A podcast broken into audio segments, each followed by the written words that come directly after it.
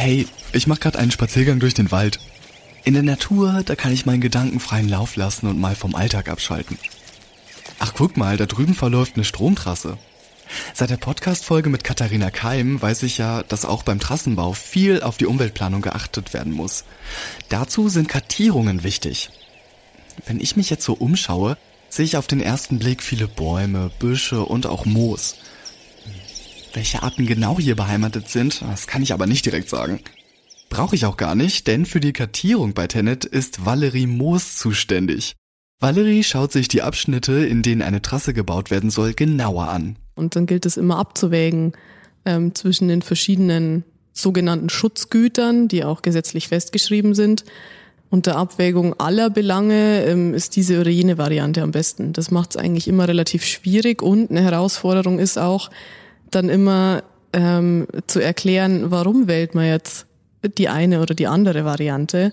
Ihrem Auge entgeht nichts, warum sich Valerie besonders über Orchideen in freier Wildbahn freut, welche Herausforderungen ihr Beruf mit sich bringt und warum sie auch mal flexibel reagieren muss. Das erfahrt ihr in dieser Episode von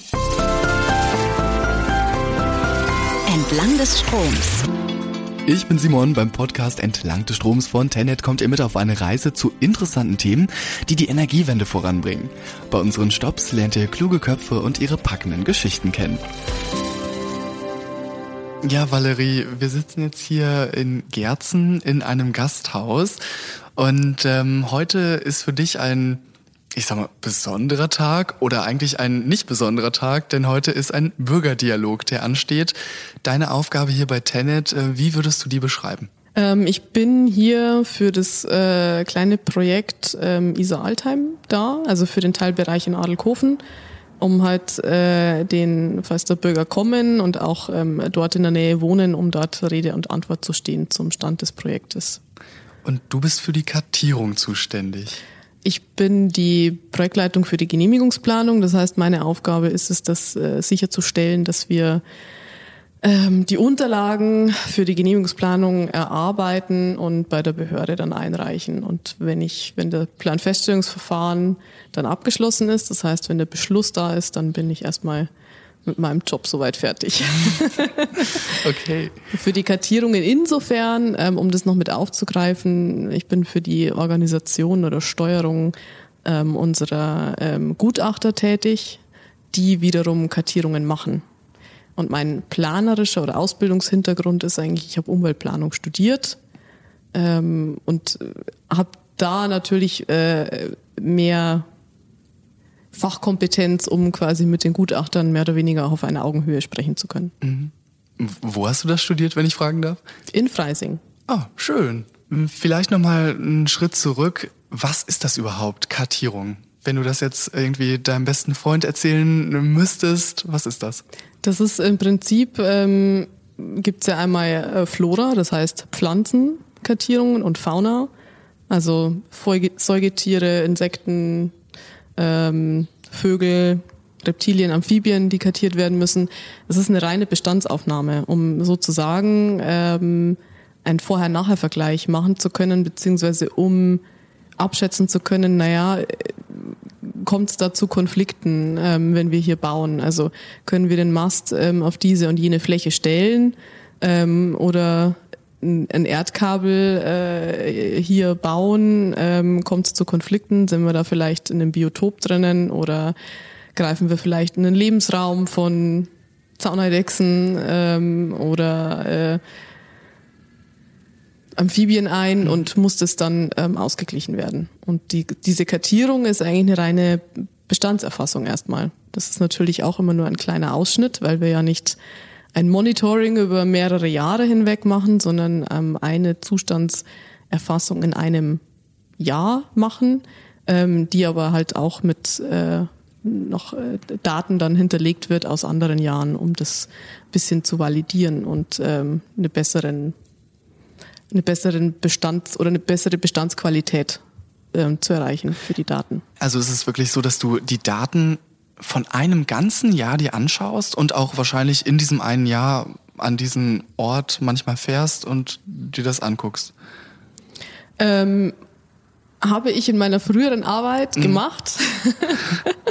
genau, also seit ich bei Tenet bin, nicht mehr. Ähm, da obliegt es mir, dass ich ähm, die ähm, die Qualität der Unterlagen quasi auch sicherstelle und prüfe, ähm, was wir von den Gutachtern bekommen. Ähm, bevor ich bei der Tenet war, habe ich ähm, Vegetationskartierungen gemacht.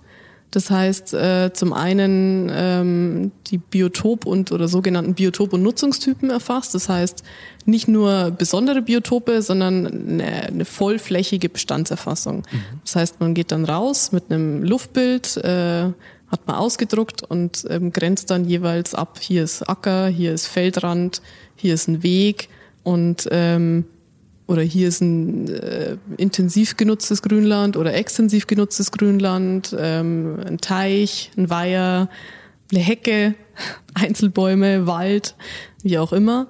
Und das trägt man dann alles zusammen und das wird dann ähm, auch äh, digital hinterlegt oder abdigitalisiert um es für die Auswertung nutzen zu können. Und zusätzlich zu den Geländeerfassungen erkundigt man sich natürlich, welche besonderen Pflanzen kommen dort vor in dem Gebiet, fragt Daten bei den Naturschutzbehörden ab, beim Landesamt für Umwelt und speist es dann sozusagen in die, in die Kartierung ein. Wo würdest du sagen, liegt die größte Herausforderung? Die größte Herausforderung ist natürlich, dass so eine äh, Landschaft oder dass wir ja nur äh, ja, begrenzt zur Verfügung stehende Flächen haben. Und dann gilt es immer abzuwägen ähm, zwischen den verschiedenen sogenannten Schutzgütern, die auch gesetzlich festgeschrieben sind, ähm, was dann das, ja, das, das, das größte Hindernis ist bei einem Schutzgut oder ob man sagen kann, naja, unter Abwägung aller Belange ähm, ist diese oder jene Variante am besten. Das macht es eigentlich immer relativ schwierig und eine Herausforderung ist auch dann immer ähm, zu erklären, warum wählt man jetzt die eine oder die andere Variante. Was natürlich für die Anwohner oftmals oder für die Betroffenen oftmals schwer zu verstehen ist, wenn äh, irgendwie ein Vogelschutzgebiet äh, oder ein Naturschutzgebiet äh, in der Nähe ist, wo es eine hohe gesetzliche Restriktion gibt, wo wir nicht einfach durchbauen können und dann halt naja, außen, ausweichen müssen und dann uns vielleicht mehr der Wohnbebauung annähern. Okay. Also zum einen ähm, dieses Abwägen von allen Belangen, was letztlich ähm, eigentlich in der Entscheidungshoheit der Behörde ist, ähm, wenn wir die Unterlagen einreichen, aber es muss natürlich gut vorbereitet werden. Ähm, und zum anderen so dieses Verständnis für diesen ganzen Planungsprozess bei den ähm, Anwohnern und Betroffenen zu erzielen. Das sind so die großen Herausforderungen, mit denen man tagtäglich zu tun hat. Ich habe es ja vorhin schon angeteasert, heute ist ja eine Bürgerinformationsveranstaltung. Ähm, erklär mir doch nochmal kurz, was das genau ist und was deine Aufgabe auf dieser Bürgerinformationsveranstaltung ist. Ähm, Bürgerinformationsveranstaltung ist die das ist inoffiziell, also auch nicht gesetzlich vorgeschrieben, dass das Tenet hier macht, sondern das ist eine, ja, von, von Tenet im Prinzip eine, eine, ein freiwilliges Angebot für die Bürger, für die Anwohner, die hier wohnen, um sich über den Stand der Planung informieren zu können. Jetzt bei diesem Projekt, ähm, wo wir heute sind, das läuft schon sehr, sehr lange. Ähm, ich glaube seit 2008 oder 2009 schon. Ähm, und jetzt sind sie in der zweiten Deckblattverfahren, ähm, wenn ich mich nicht irre. Ähm, und jetzt geht es einfach darum, hier nochmal den, den aktuellen Stand der Planungen vorzustellen und nochmal ähm, zum einen ganz grob zu sagen, okay, was haben wir hier vor? Wie schauen die Maßnahmen im Bau aus? Wie wird diese Zuwegung zu diesem oder jenem Maststandort gestaltet? Ähm, einfach das den, den Bürgern nochmal vorzustellen. Und ja, dann sind auch immer noch so allgemeine Informationen mit dabei ähm, zu elektrischen, magnetischen Feldern ähm, oder wie sieht so ein Schutzgerüst aus, wie sieht so ein Provisorium aus, was man braucht, weil ja der Strom muss fließen weiter. Und das ist ähm, immer eine Herausforderung, ähm, wenn die Bestandsleitung weiterhin in Betrieb bleiben muss äh, und man aber gleichzeitig einen Ersatzneubau macht, und oftmals ähm, ja, ergeben sich da viele Komplikationen, die man erstmal wieder erläutern und erklären muss. Und meine Aufgabe heute ist jetzt einfach für diesen kleinen Teil bei Adelkofen den aktuellen Stand der Planungen, wenn interessierte Bürger kommen, äh, vorzustellen. Mhm. Und du hast ja auch schon Erfahrung damit wahrscheinlich, warst vorher bestimmt schon auf äh, Bürgerinformationsveranstaltungen. Was interessiert die Menschen dann am meisten? Ja, am meisten tatsächlich, ja, und wo steht dieser Mast jetzt genau ähm, und wie hoch wird der jetzt?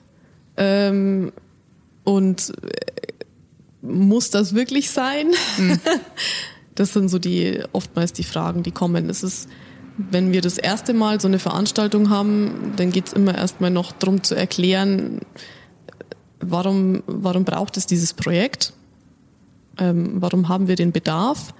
Ähm, und wenn das dann schon konkreter ist, wir oftmals ja dann ähm, schon öfter an einem Ort waren und schon viele Bürger auch zumindest äh, vom Gesicht her nicht nur einmal gesehen haben, sondern schon mehrmals, dann geht es wirklich eher so konkret darum, ähm, den wirklich den Bauablauf nochmal zu erklären und zu sagen, okay, wie lange dauert denn so eine Baustelle? Und wann kann ich dann wieder auf mein auf mein Feld? Und können Sie das nicht so legen, dass es äh, im, im Winter die Baustelle stattfindet, so dass ich quasi im Sommer keinen Ernteausfall habe, etc. Solche, solche Fragen kommen dann. Mhm, okay. Ähm, man kennt das ja auch so von irgendwelchen Projekten wie zum Beispiel Stuttgart 21, wo dann auf hm. einmal hm. ähm, diverse Tiere irgendwo sind. Oder ich habe auch letztens irgendwas gelesen, wo eine Fledermausart irgendwo entdeckt wurde. Ähm, geschieht sowas auch ab und zu bei dir? Ähm, toi, toi, toi, bis jetzt nicht, weil deswegen machen wir die Kartierungen. Mhm.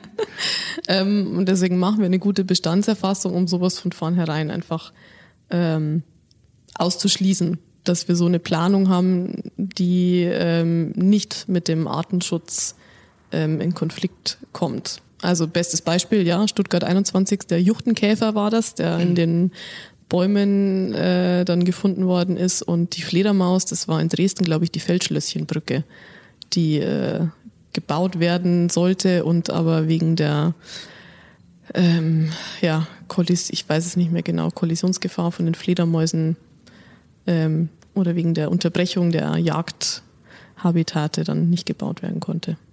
Hast du persönlich denn einen sehr starken Bezug mh, zur Umwelt und zur Natur? Ja, aufgrund meines Studiums mhm. auch. Also ähm, ich äh, bin eher so dir, also äh, faunistisch nicht so versiert. Ähm, ähm, meine Stärken sind eher in der Botanik. Mhm. Ich freue mich immer, wenn äh, draußen jetzt vor allem im Frühling, ähm, wenn alles blüht und äh, vor allem freue ich mich, wenn ich irgendwo seltene Pflanzen finde. Was war so die seltenste Pflanze, die du jemals gefunden hast? Die seltenste Pflanze, hm, ja, schwierig. Ich freue mich immer, wenn ich Orchideen sehe. Also es mhm. gibt ja, man kennt sie ja. Ähm, von Oma? Von der, von der Oma, äh, wenn sie auf der Fensterbank stehen, aber es gibt tatsächlich ja auch in, in, in Deutschland sehr viele Orchideenarten, die auch sehr selten sind und dann nicht jedes Jahr blühen und ähm, kommen auch nur auf besonderen Standorten vor, ähm, sind keine Allerweltsarten. Und ähm, da habe ich schon ein paar Mal ähm, welche auch beim Kartieren entdeckt oder wenn man dann in so einer blühenden Wiese steht, das sind einfach besondere Erlebnisse und besondere Momente. Ja, das Team um Valerie schaut sich für ein Jahr die Fläche an, auf der beispielsweise ein Strommast gebaut werden soll. Tenet ist dazu verpflichtet, denn es gibt Gesetze, die so eine Bestandsaufnahme vorschreiben. Beim Bürgerdialog ist Valerie dann auch vor Ort und erklärt den interessierten Bürgern genaueres zum Verlauf der Trasse. Voll cool. Ähm, was würdest du denn sagen? Was ist das Wichtigste beim Kartieren? Das Wichtigste beim Kartieren ist, äh, man muss geländegängig sein. ähm, ja, und ähm, dass man ein sehr genaues Auge hat. Mhm. Ähm, und ähm, ja, äh, also du musst auch wachsam sein und ähm, darfst nichts außer Acht lassen. Ja, so kann man es ähm, kann man's sagen. Also einmal Geländegängigkeit natürlich und zum anderen ähm, große Aufmerksamkeit und ähm, sehr genau sein. Ja, sehr akkurat. Und muss sehr akkurat sein. Mhm. Ähm, du hast ja vorhin schon dein Studium angesprochen. Ähm, erklär mir doch mal, wie war dein Weg äh, zu Tenet? Wie war mein Weg zu Tenet? Ähm, ich habe für die Tenet ähm, schon gearbeitet als, als Umweltplanerin in unterschiedlichen Projekten und habe eben auch kartiert, ähm, Biotope kartiert und ähm, bin dann ähm, ja letztes Jahr im Juli zur Tenet gekommen, weil sie Genehmigungsplaner gesucht hatten. Mhm. Und dann habe ich mir gedacht, naja, neue Herausforderung, probiere ich aus. Und äh, was würdest du sagen, was muss man mitbringen für deinen Job? Neben dem Studium? ähm, tatsächlich ist das, was ich jetzt mache, ähm, viele von meinen Kollegen haben einen ganz anderen Hintergrund. Ähm, sind eher Quereinsteiger. Ähm, Organisationstalent, äh, Freude mit äh, Menschen umzugehen, hier gerade wenn man auf so im Infomärkten ist und ähm, man darf nicht den Überblick verlieren. Also man muss immer alles gut im Blick haben. Mhm. Das ist das, was man mitbringen sollte. Also hast du bei der Kartierung den Überblick über das große Ganze hier bei Tenet? Ähm, bei der, ja, ja. du hast es eben angesprochen. Das große ganze Projekt, ja. Mhm. Ähm, im, bei der, äh, bei der Tenet habe ich das große ganze insgesamt nicht im Blick. ja, aber äh, du hast es eben angesprochen, die Umweltplanung. Was würdest du denn sagen, wo sind die größten Unterschiede ähm, zwischen Umweltplanung und Kartierung? Ähm, naja, die Umweltplanung, das ist quasi ein Fachgewerk, wenn man so sagen möchte. Das ist wie der Heizungsbauer sozusagen. Also wenn man ein Haus baut, ähm, dann hat man auch verschiedene Handwerker, die an diesem Projekt Haus arbeiten.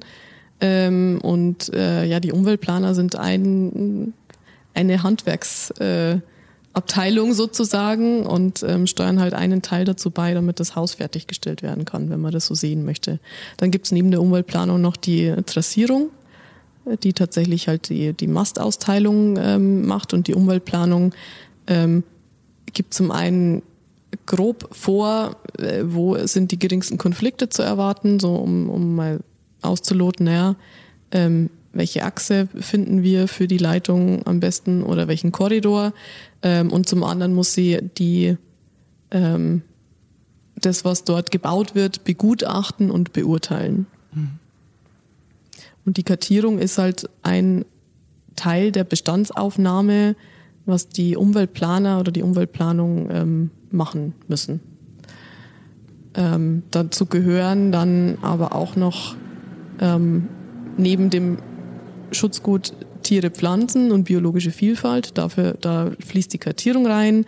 Da gehört zum Teil oder gehört auch noch dazu, dass man ähm, Schutzgut Boden auswertet, das heißt Bodenkarten ähm, sich anschaut, ähm, dann von den Baugrundgutachtern das Gutachten wiederum auswertet für Schutzgut Boden. Ähm, zu Schutzgut Landschaft äh, ist auch ein Schutzgut, ähm, gehört, dass man ähm, eine, eine, ja auch eine Befahrung macht, sich die Landschaft ähm, ansieht, dann das Landschaftsbild bewertet. Also es sind ganz viele verschiedene Aspekte, die in so eine umweltplanerische ähm, oder die so eine umweltplanerische Aufgabe beinhaltet. Würdest du sagen, ähm, bei deinem Beruf, ne, den du hier bei Tenet ausübst, muss man sehr starke Nerven haben? Weil es ist ja, wie du schon gesagt hast, sehr viel, was man im Blick behalten muss. Und ähm, wenn da eine Kleinigkeit nicht stimmt, das kann ja alles ins Wanken bringen.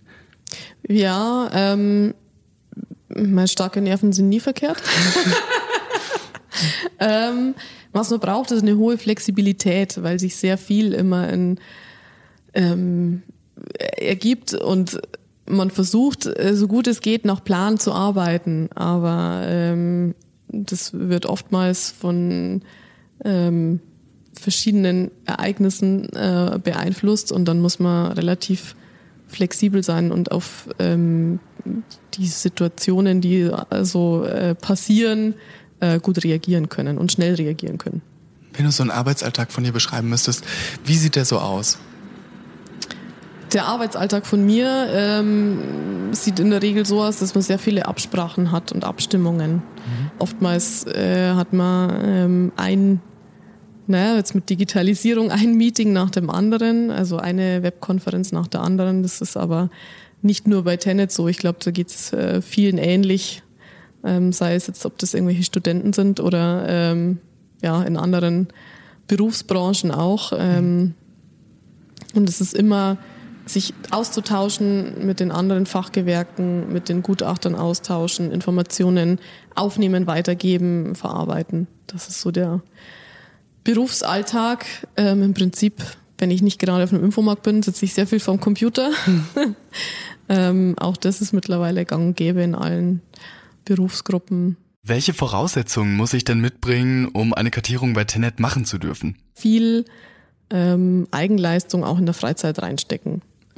Ähm, weil äh, die Universitäten nicht mehr wirklich ähm, auf alles vorbereiten und ähm, ja, dieses ganze Fachwissen, was man sich aneignen muss, das äh, schon sehr, geht sehr viel in die Freizeit rein, wenn man dort wirklich Erfolg haben möchte. Wie müsste dein perfekter Arbeitskollege aussehen? Mein perfekter Arbeitskollege. Nicht vom Äußerlichen her, sondern. ähm, ich kann es jetzt nur mit jetzigen Arbeitskollegen vergleichen. Mhm. das heißt nicht, dass alle perfekt sind, aber ähm, sehr freundlicher, offener Umgang, ähm, Verständnis haben für dafür, dass man ähm, nicht sofort reagieren kann, dass es auch mal ein bisschen dauern kann, bis man reagiert ähm, und für den anderen mitdenken, das ist sehr, sehr wichtig. Also nicht nur sein eigenes Ziel verfolgen, sondern auch ja im Team zu arbeiten und ähm, versuchen, sich hineinzuversetzen in den anderen. Das ist so die Voraussetzungen, die mein perfekter Arbeitskollege, Kollegin haben sollte. Hm. Also würdest du sagen, Teamfähigkeit ist unfassbar wichtig? geht nicht mehr ohne. Mhm. Ja. Okay. Das ist eine Grundvoraussetzung. Gut zu wissen, auf jeden Fall. ähm, würdest du sagen, deine Arbeit ist sehr abwechslungsreich? Ja. Inwiefern? Ähm, sehr viele unterschiedliche Menschen, unterschiedliche Fachrichtungen, die da zusammenkommen. Ähm, unterschiedliche Charaktere natürlich auch. Und ähm, ja, auch man, man sitzt nicht nur vom Computer, sondern ist dann eben auch tatsächlich vor Ort, spricht mit ähm, Anwohnern. Ähm, das macht es schon sehr spannend. Man kommt auch viel rum, je nachdem, welche Projekte man hat. Mhm. Ähm, ist man auch nicht ständig auf Achse, aber viel auf Achse. Was ja auch cool ist, ne? Muss in einem gewissen Verhältnis bleiben, aber ja. Mhm. Also mm, ist es bei deinem Beruf auch so, du hast nicht nur Liebe zur Natur, sondern auch äh, zu den Menschen, mit denen du was machst? Das muss auf jeden Fall dabei sein, wenn man sich in seinem Kämmerchen einsperren möchte und nichts mit äh, Menschen zu tun haben möchte, ist es definitiv der falsche Job. Mhm. Ja, Valerie, danke dir auf jeden Fall, dass du dir Zeit genommen hast. Bitteschön. Ja. Valerie liebt die Natur. Das habe ich während unseres Gesprächs deutlich gemerkt. Bei ihrem Job muss sie unfassbar viel beachten und auch bereit sein, mal spontan Pläne zu ändern. Ein hohes Maß an Flexibilität ist also von Vorteil. Wenn ihr jetzt neugierig geworden seid und auch Kartierungen bei Tenet machen wollt, dann bewerbt euch. Das Team von Valerie sucht Verstärkung. Alle Jobangebote findet ihr in der Episodenbeschreibung des Podcasts. Das war's auch schon für heute, aber euch erwarten schon sehr bald neue Folgen von Entlang des Stroms.